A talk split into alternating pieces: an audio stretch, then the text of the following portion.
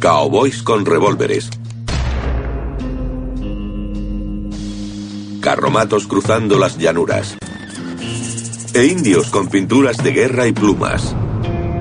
Esas son las imágenes que la mayoría relacionamos con el oeste estadounidense. El salvaje oeste que conocemos suele ser el de las películas de Hollywood, y es una versión muy limpia y escéptica de cómo era realmente.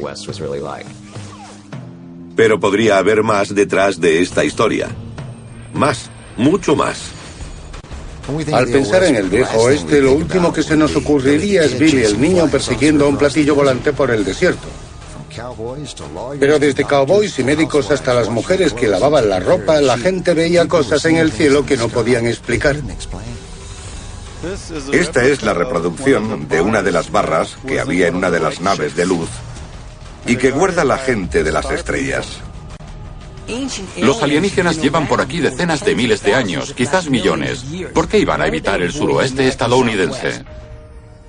Millones de personas en todo el mundo creen que en el pasado nos visitaron seres extraterrestres. ¿Y si fuera cierto? ¿Y si los alienígenas ayudaron realmente a forjar nuestra historia? ¿Y si los cowboys y los indios del salvaje oeste contactaron con seres de una frontera mucho más lejana?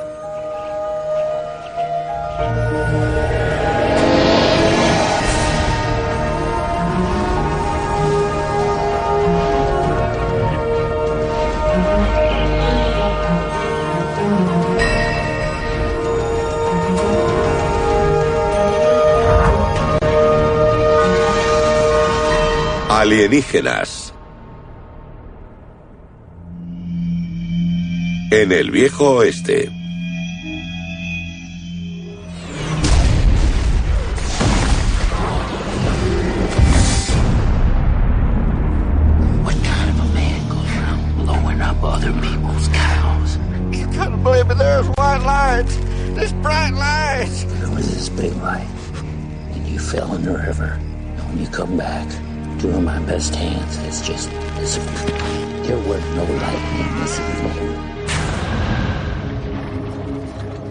En la película de 2011 Cowboys y Aliens, un hombre se despierta en el desierto sin saber nada de su pasado y con un misterioso artefacto de metal acoplado a su muñeca. Eso podría proporcionar la clave no solo de su identidad, sino de su capacidad para proteger al pueblo de absolución de un ataque letal de naves alienígenas.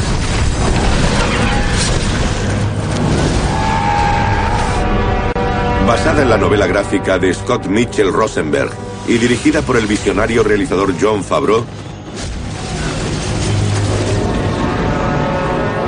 Cowboys y Aliens combina hábilmente las convenciones de los clásicos western de Hollywood con los efectos futuristas de una película de invasiones alienígenas. Pero aunque Cowboys y Aliens es producto de la imaginación de sus creadores, hay quien cree que esa historia podría tener raíces en hechos reales.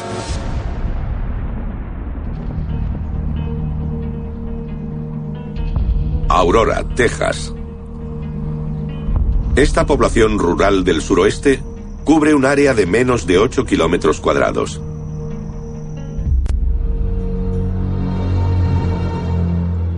Las lápidas del cementerio señalan la última morada de los esforzados rancheros y granjeros de la zona.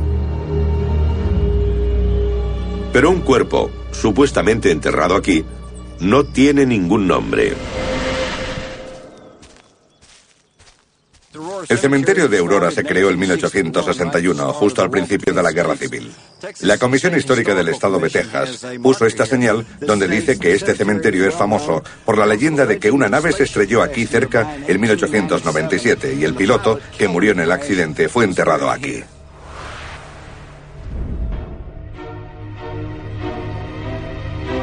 Cincuenta años antes de que el ejército estadounidense anunciara que un platillo volante se había estrellado en Roswell, Nuevo México, se informó de un objeto no identificado que había caído en la propiedad de un juez local.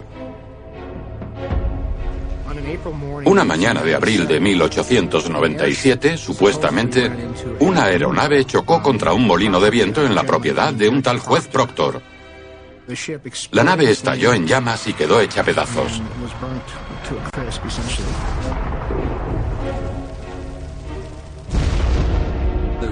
Hubo una explosión. En aquella época, que era antes de la televisión y de los aviones a reacción, cualquier estruendo llamaba la atención. Además, el suelo tembló, así que sabían que había pasado algo fuerte.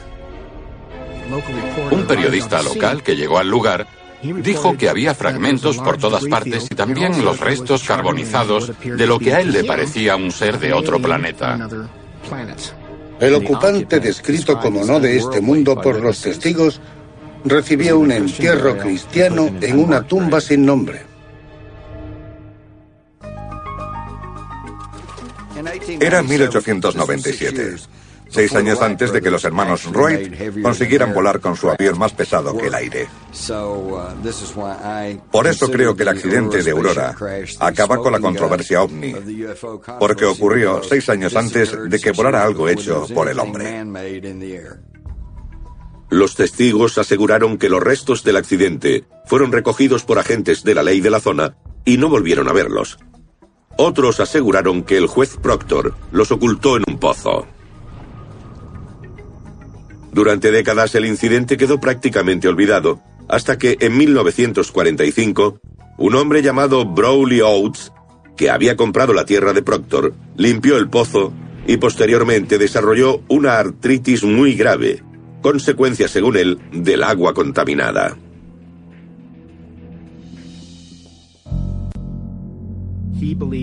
Creía que el agua del pozo contenía algún tipo de elemento que le produjo después la artritis.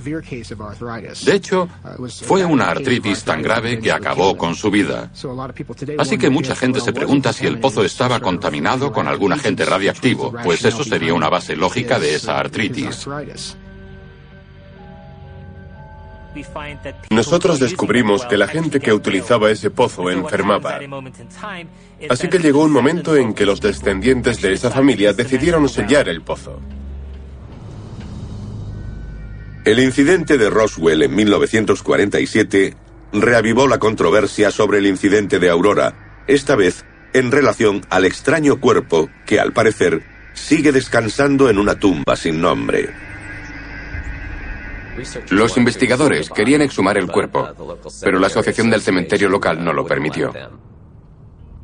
Mi primera pregunta es, ¿a quién puede hacerle daño? Como historiador, me parece sospechoso cuando alguien intenta ocultarte algo y te impide actuar. Yo me enteré de la historia de Aurora en 1973 y estuve allí antes de que desapareciera la lápida. Puede que sea una de las pocas personas que aún recuerda dónde estaba la tumba. La tumba estaba justo aquí. Era una tumba pequeña, del tamaño de un niño o de una persona muy bajita. Y la pequeña lápida estaba justo aquí.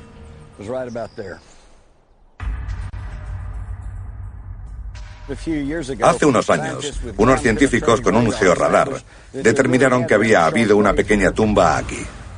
En 1973, Bill Case era el periodista de aviación del Dallas Times Herald. Yo trabajaba para el Star Telegram. Nos encontramos aquí. Él tenía un detector de metales y obtuvimos tres lecturas de metal en la tumba. Un par de meses después de que desapareciera la lápida, Bill me invitó a volver. Pasamos el detector, pero ya no hubo ninguna lectura.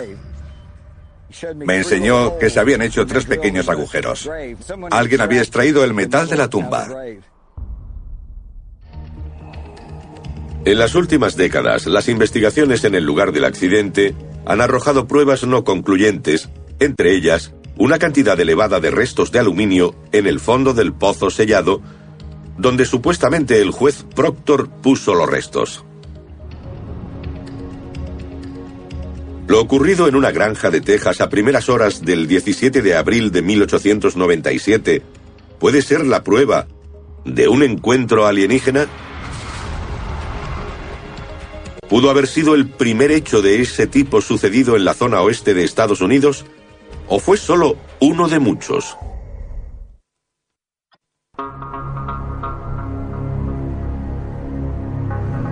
Condado de Adams, Ohio. A finales del siglo XVIII, el presidente George Washington otorgó a veteranos de la Guerra de Independencia, como pago por sus servicios, parcelas de 600 acres de una tierra desconocida más allá de los montes Apalaches. Pero cuando los colonos llegaron, vieron que gran parte de la tierra estaba cubierta de miles de túmulos funerarios indios. Y uno de ellos era muy diferente del resto. Imagínese que va hacia el oeste y de repente encuentra un enorme montículo con forma de serpiente. Es una construcción gigantesca en medio de un paisaje muy interesante. El montículo de la serpiente fue uno de los más sorprendentes y misteriosos que hallaron los primeros colonos cuando vinieron a los montes Apalaches. Había miles de montículos, pero el de la serpiente debió de ser especial. Como las líneas de Nazca en Perú, el montículo de la serpiente es una construcción prehistórica gigante que parece hecha para ser vista solo desde el cielo. Cuando ves el gran montículo de la serpiente de Ohio es increíblemente grande. Pero no puede apreciarse estando allí, sobre el terreno. Eso está hecho para verlo desde el cielo. Es un misterio, porque está en una meseta elevada y oculto al mundo, a no ser que lo sobrevueles en avión. Está en un terreno muy irregular. Para diseñar algo así y hacerlo bien, uno tiene que estar ahí arriba y mirar hacia abajo para conseguirlo. Y eso es un misterio. Esta construcción de 405 metros de largo se arrastra por la tierra, dibujando una serpiente enroscada, comiendo lo que parece ser un huevo. Es el montículo con forma más grande del mundo y curiosamente, a diferencia de la mayoría de los túmulos indioamericanos, el gran montículo de la serpiente no se construyó para enterrar. El montículo de la serpiente no tiene tumbas. Es uno de esos montículos misteriosos que no nos dan pistas sobre quién lo construyó. Pero en la misma zona había túmulos funerarios que databan de principios de la cultura adena, hace casi 3.000 años. Otro aspecto curioso del montículo de la serpiente es donde decidieron construirlo los indios americanos, al borde de un cráter de meteorito de 8 kilómetros de ancho. Hace 300 millones de años, un meteorito cayó en esta zona y chocó contra la Tierra a 80.000 kilómetros por hora. El montículo de la serpiente está construido justo en el borde del cráter y hay anomalías y fallos magnéticos a lo largo de todo el montículo. Los indios lo detectaron. Ellos podían sentir la energía positiva que salía del terreno. Si llevas una brújula al gran montículo de la serpiente, hay unos puntos donde la aguja no se detiene. Así que obviamente allí hay algunos campos magnéticos extraños y también algunas anomalías gravitatorias. El mito dice que cuando los indios americanos llegaron, vieron millones de aves parecidas a las palomas migratorias o a las mensajeras volando en círculos. Las palomas tienen en el interior del cráneo un pequeño trozo de hematita o magnetita con la que se orientan, pero allí no podían averiguar dónde estaba el norte. ¿Se imaginan millones de pájaros volando en un círculo de 8 kilómetros de ancho? Además de crear anomalías magnéticas, el meteorito también depositó varios elementos ajenos en la zona, incluido uno de los más escasos de la Tierra, iridio. Si examinamos la localización del montículo de la serpiente, vemos que además de hierro hay uranio e iridio. El iridio puede soportar temperaturas de hasta 2000 grados centígrados. No es corrosivo y ahora se está utilizando en naves no tripuladas. Parece que gran parte del iridio viene del espacio exterior y no de la Tierra. Un uso del iridio es en los circuitos termoeléctricos. De hecho, las ondas espaciales incluyen una fuente radiactiva porque es lo único que puede proporcionar potencia suficiente cuando se está más allá de Júpiter y no hay luz del Sol, ni nada. Tenemos hierro, iridio y uranio, tres sustancias que sin duda eran inútiles para los indios americanos. La pregunta es, ¿para quién eran útiles? Los teóricos de los antiguos astronautas creen que los extraterrestres pudieron venir a este lugar a extraer iridio para sus naves y apuntan a numerosas cuevas halladas al borde del cráter bajo el montículo como prueba de ello. Aquí podemos ver una de esas cuevas. Es bastante grande. Y como se cree que este lugar tiene muchos, millones de años de antigüedad, es posible que haya muchísimas cuevas. Pero si los alienígenas vinieron a extraer iridio y otros elementos, ¿explicaría eso por qué el montículo de la serpiente se construyó a una escala que solo lo hace visible desde el cielo? Según los indios Shawnee, el montículo de la serpiente es una marca para el espacio. Están convencidos de que los viajeros del espacio utilizan el montículo de la serpiente como señal. Según el anciano Sunni Clifford Mahuti, los Shawnee no son los únicos indios americanos que creen que el montículo de la serpiente tiene una conexión extraterrestre. Los antepasados de las estrellas les enseñaron a los indios americanos de dónde venían y cómo debían llevar a cabo sus rituales. Yo creo que los constructores de montículos fueron las tribus que tuvieron contacto con los extraterrestres. Es la esencia de nuestra cultura. Los montículos eran el lugar donde practicábamos y aprendíamos de esos seres que venían a visitarnos de otro mundo.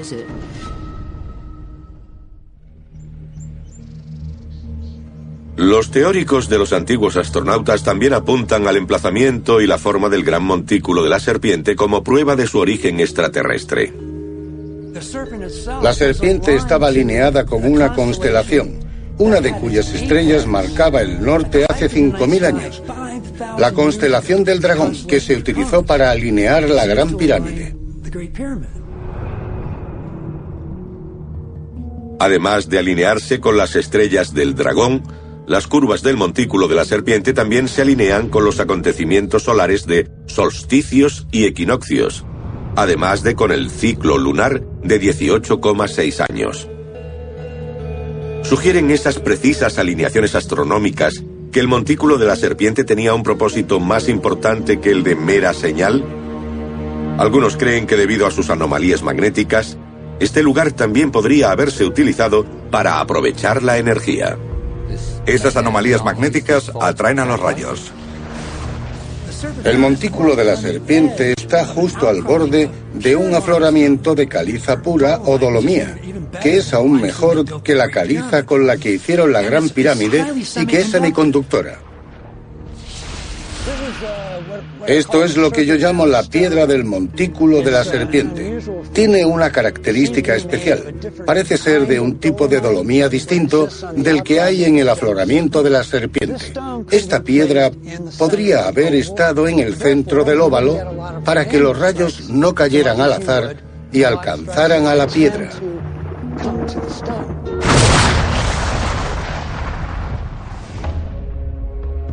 ¿El montículo de la serpiente pudo ser una gran fuente de energía? ¿Pudo contener una avanzada tecnología alienígena que de alguna manera se perdió? Cuando pienso en nuestra historia, en la construcción de monumentos antiguos como Stonehenge, la Esfinge, las pirámides, los templos mayas, lo que me dice es que no importa lo tecnológicamente avanzados que estemos ahora, hemos perdido el conocimiento de algo muy grande que ocurrió hace miles y miles de años. Y es muy triste que no solo hayamos olvidado cómo utilizarlo, sino que lo hayamos relegado al mundo del folclore y la mitología. Cuando las lámparas de rayos desaparecieron, la cultura india volvió a la oscuridad hace unos 5.000 años. Pero sabemos que si sus profecías son válidas, el montículo de la serpiente volverá a activarse un día. Y cuando eso ocurra, comenzará la restauración de la Tierra. ¿El gran montículo de la serpiente fue realmente producto de una visita extraterrestre? Y de serlo, ¿puede haber algo de verdad en esas otras leyendas aún más extrañas de encuentros con alienígenas en el oeste estadounidense?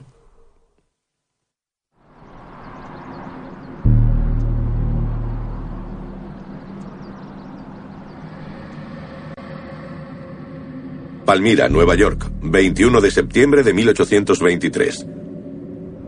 En el dormitorio superior de una cabaña de madera, al sur de este pequeño pueblo rural, el joven de 17 años, Joseph Smith, tuvo una visión de alguien o algo que no era de este mundo.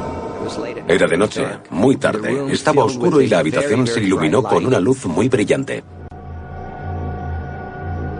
Y aquel personaje estaba flotando en el aire. Los pies no tocaban el suelo. Se identificó como Moroni.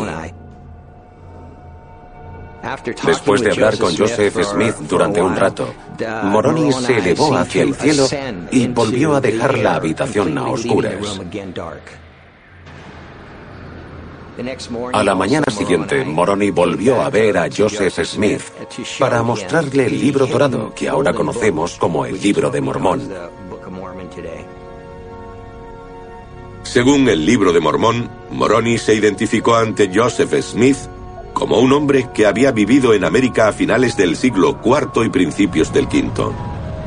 Pero el continente no era el hogar de Moroni. Él aseguraba tener un origen mucho más lejano. Moroni decía proceder del grupo de estrellas Pléyades. Así que hoy hay una iglesia con nueve millones de miembros que cree que su iglesia podría no haberse originado en este mundo, sino en otro.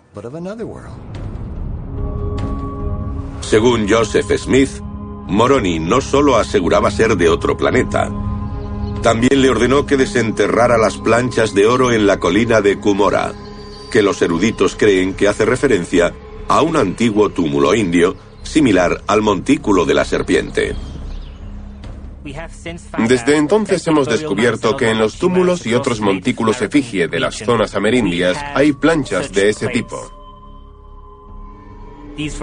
Esas planchas escritas se han encontrado en Norteamérica y también en Sudamérica. Esa entidad le dijo a Joseph Smith que fuera a buscar un objeto, y ahora sabemos que podría haber sido un hallazgo arqueológico. Pero si Moroni era un ser espiritual o metafísico, ¿por qué le daría a Joseph Smith objetos físicos con los que traducir las planchas? Según los teóricos de los antiguos astronautas, Moroni podría haber sido un ser de las estrellas, un extraterrestre, cuya misión era transmitirle a Smith y a sus seguidores el conocimiento avanzado de los constructores de montículos. Gran parte de la teología mormona está relacionada con esa idea de Dios y varios ángeles, seres espirituales que viven en diferentes planetas.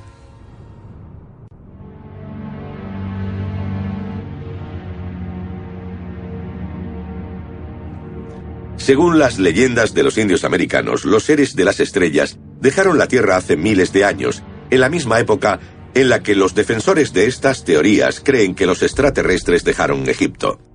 Pero si la visión de Joseph Smith de Moroni fue real, ¿es posible que no fuera un encuentro espiritual, sino extraterrestre? Si lo fue, puede que hubiera otras visitas alienígenas, que avivaron el creciente interés por las estrellas durante el siglo XIX.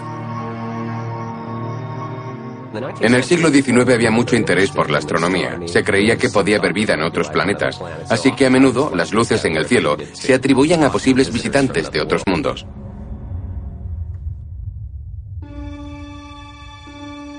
Joseph Smith sentía una conexión tan fuerte con los indios americanos que creyó que podrían guiarle a una nueva tierra sagrada a la que él llamaba la Nueva Sion. Aunque Smith murió en 1844 asesinado por una turba, su sucesor, Brigham Young, consiguió llevar a los mormones al oeste, hasta Utah.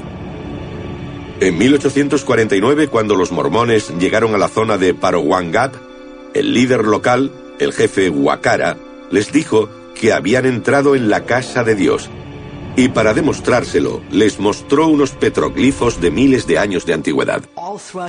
Por todo Utah, los petroglifos muestran imágenes de cazadores con arcos y flechas persiguiendo búfalos. Actividades bastante cotidianas. Pero también hay algunas representaciones muy extrañas. Parecen naves espaciales Parecen seres con halos, seres con antenas en la cabeza o seres con algún tipo de traje. A efectos prácticos parecen imágenes de astronautas.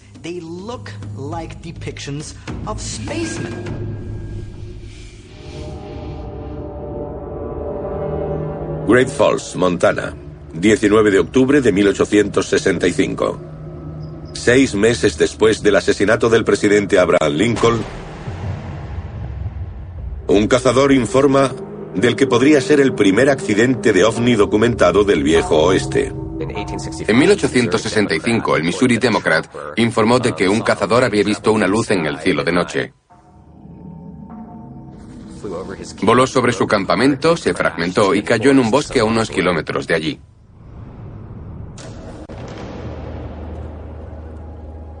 Al día siguiente lo buscó y encontró una enorme piedra incrustada a un lado de la montaña.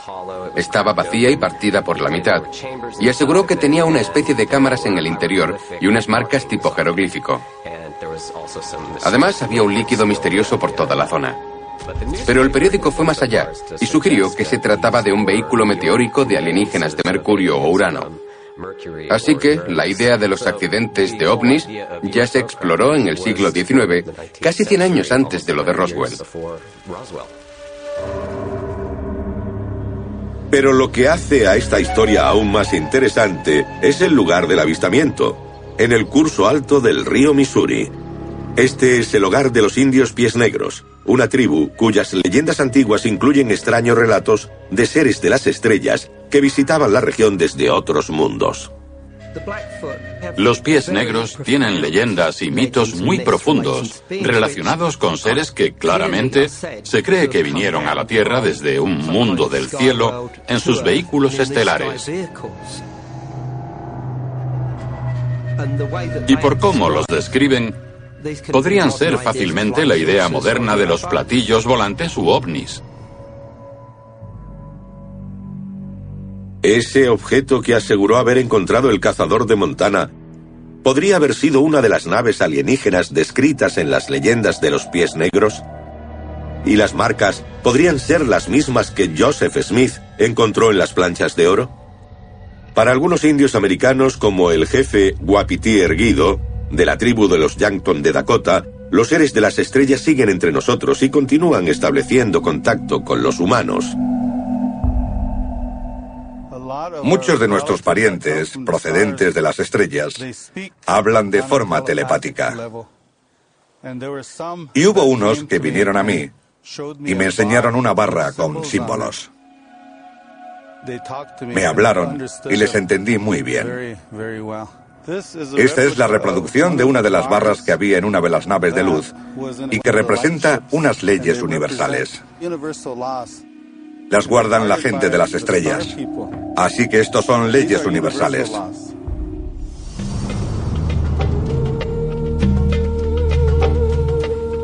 Los primeros americanos encontraron realmente a los que los indios llaman seres de las estrellas cuando cruzaron la frontera. ¿Y qué otros encuentros extraños pudieron vivir mientras avanzaban hacia el oeste?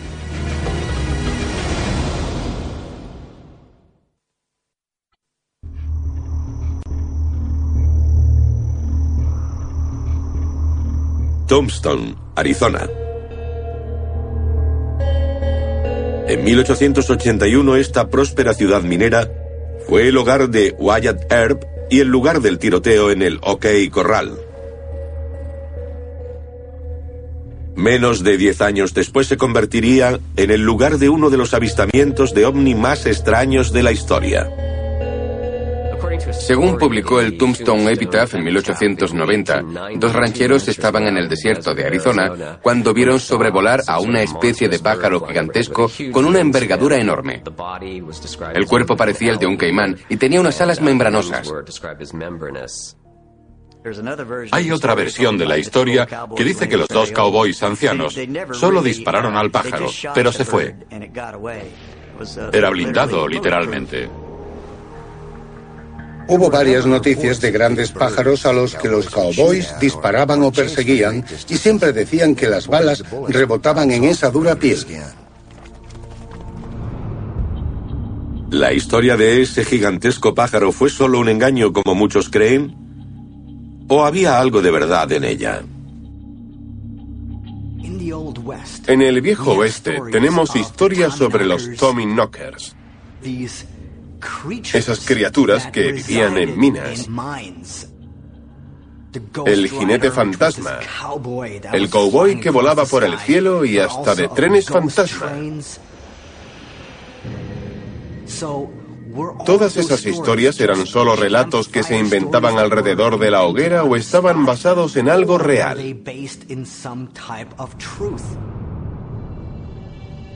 Para muchos estadounidenses, de principios y mediados del 1800, la enorme frontera del oeste ofrecía tanto oportunidades como un profundo cambio sociológico.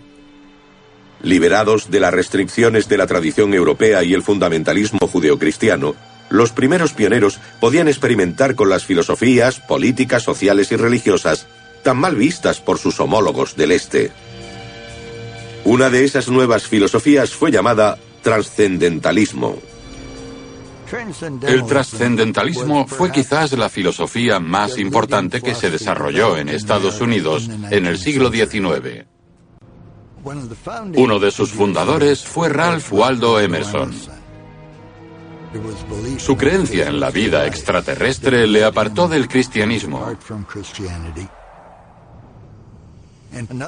Y otra persona relacionada con eso fue el poeta Walt Whitman. Su libro más famoso de 1855 fue Hojas de hierba. Y en Hojas de hierba hay más de 200 referencias a la astronomía. El trascendentalismo le recordó al joven país que hay cosas no conocibles y cosas conocibles, pero no a través de los cinco sentidos. Abrió a nuevas ideas y lugares a quienes iban al oeste. Otra gran influencia en el modo de ver el mundo de los estadounidenses del siglo XIX fue la aparición de un nuevo género literario, la ciencia ficción. Yo creo que la imagen que nos ha llegado a través de las películas y las series de televisión es que los cowboys son toscos e ignorantes. Pero la mayoría de los cowboys eran muy cultos. Afrontémoslo. No había mucha diversión en las grandes llanuras. Uno de los primeros grandes escritores estadounidenses de ciencia ficción fue el veterano de la Guerra Civil, Ambrose Bierce, que creía firmemente en la posibilidad de vida en otros mundos. Ambrose Bierce escribió algunos relatos cortos muy extraños.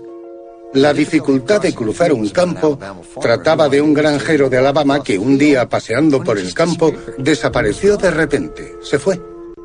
Y años después, su mujer decía que podía oír su voz de vez en cuando, en el mismo campo, aunque él no estuviera allí. Ambrose Bierce intentaba demostrarnos que ese hombre había viajado interdimensionalmente a otro lugar y aunque seguía allí, no estaba allí. Muchos eruditos e historiadores creen que Bierce, igual que otros autores pioneros del género fantástico, estaban influenciados por los indios y su folclore. Además de creer en los seres de las estrellas, creían en la existencia de puertas interdimensionales o portales que permitían viajar en el tiempo y el espacio. Si pensamos en gente que desaparece de repente por un agujero y viaja en el espacio-tiempo a otra dimensión, a primera vista, si pensamos en las teorías modernas de la relatividad y en el hecho de que se puede doblar el espacio y el tiempo, no parece algo tan loco, porque sabemos que hay agujeros que conectan diferentes regiones del espacio. Puede que el misterio de la existencia de esos portales lo resolviera el mismo Ambrose Bierce cuando se aventuró al sur de la frontera, en el desierto mexicano. A principios del siglo XX, Ambrose Bierce estaba en el norte de México, en una región conocida por los fenómenos extraños llamada Paquime. Y se cree que esa zona es uno de esos supuestos portales interdimensionales. Una teoría es que puede que Bierce no viajara a México solo. Otro personaje muy pintoresco llamado F.A. Mitchell Hedges quizá pudo acompañarle. Mitchell Hedges era un gran aventurero británico, conocido sobre todo por su descubrimiento de una calavera maya de cristal.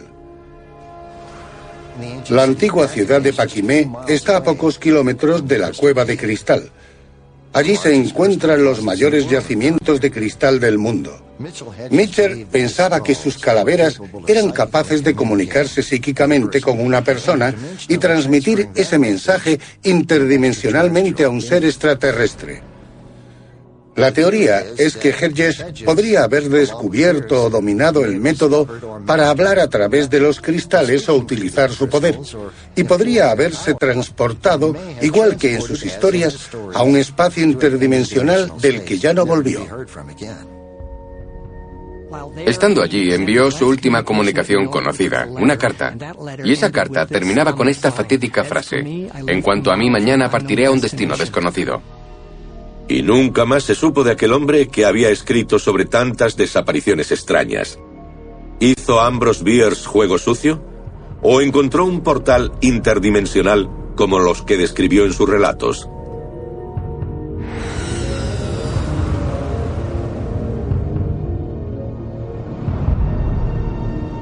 Puede que la respuesta se encuentre en un misterioso lago de California considerado por muchos como un auténtico portal hacia otro mundo.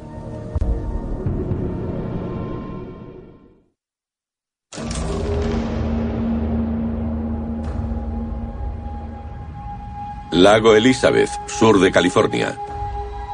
Esta masa de agua del desierto se asienta en la confluencia de las placas tectónicas que forman la poderosa falla de San Andrés. Los mexicanos que colonizaron California en el siglo XVIII le llamaron Laguna del Diablo. Y se decía que la mascota del diablo llegaba a este mundo a través de un portal situado en el fondo del lago. Una leyenda de la zona dice que al fondo del lago hay una entrada al infierno. Lo llaman la Laguna del Diablo. Y se dice que desde mediados del siglo XVIII hasta finales del XIX ocurría algo que asustaba a los vecinos. Algunos de los ricos terratenientes construyeron sus ranchos allí. Sus hombres aseguraban haber sido acosados y atormentados por algún tipo de bestia que salía del agua, le robaba el ganado y amenazaba a los habitantes. Los rancheros que aseguraban haber visto a la bestia le llamaban Thunderbird, pájaro del trueno. Su descripción era casi idéntica a la del pájaro gigante avistado por los cowboys en Tombstone en 1890. Al final, a uno de los terratenientes se le metió en la cabeza atrapar a aquella criatura y venderla al circo. Según el relato, aquel hombre pudo disparar varias veces a la criatura, que parecía estar blindada, pues las balas rebotaban contra su metálico cuerpo. Y después de aquel encuentro, el pájaro voló hacia el este y no volvió a verse en California. El llamado Thunderbird sería realmente la misma criatura a la que le dispararon los cowboys en Tombstone. ¿Y por qué los lugareños le llamaban la mascota del diablo? Ellos no tenían el vocabulario que tenemos ahora. Así que cuando pasaba algo que no podían explicar, lo llamaban la Torre del Diablo, la Laguna del Diablo, o esto o aquello del Diablo. Si dejamos a un lado la religión, podemos ver que era un portal a otra dimensión y que los vecinos lo sabían. Y puede que tenga algo que ver con el hecho de que aquel ser misterioso estuviera presente en ese preciso lugar. Si realmente hay un portal a otra dimensión o a otro lugar del universo en el fondo del lago Elizabeth, sería también posible que el Thunderbird no fuera una criatura, sino algo aún más increíble? El pájaro del trueno era enorme y hacía muchísimo ruido, así que su parte de trueno podía sonar como un motor de reacción. Sus ojos eran capaces de lanzar fuego, literalmente. Era una enorme criatura alada voladora que emitía un ruido atronador y que lanzaba fuego por los ojos. Eso podría ser fácilmente algún tipo de nave.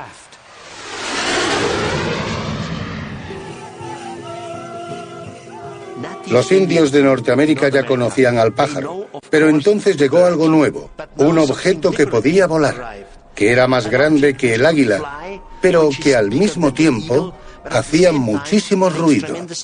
Así tenemos la creación del Thunderbird, Incluso cuando los primeros aviones empezaron a volar, aquí en el suroeste, seguían llamándoles pájaros de metal.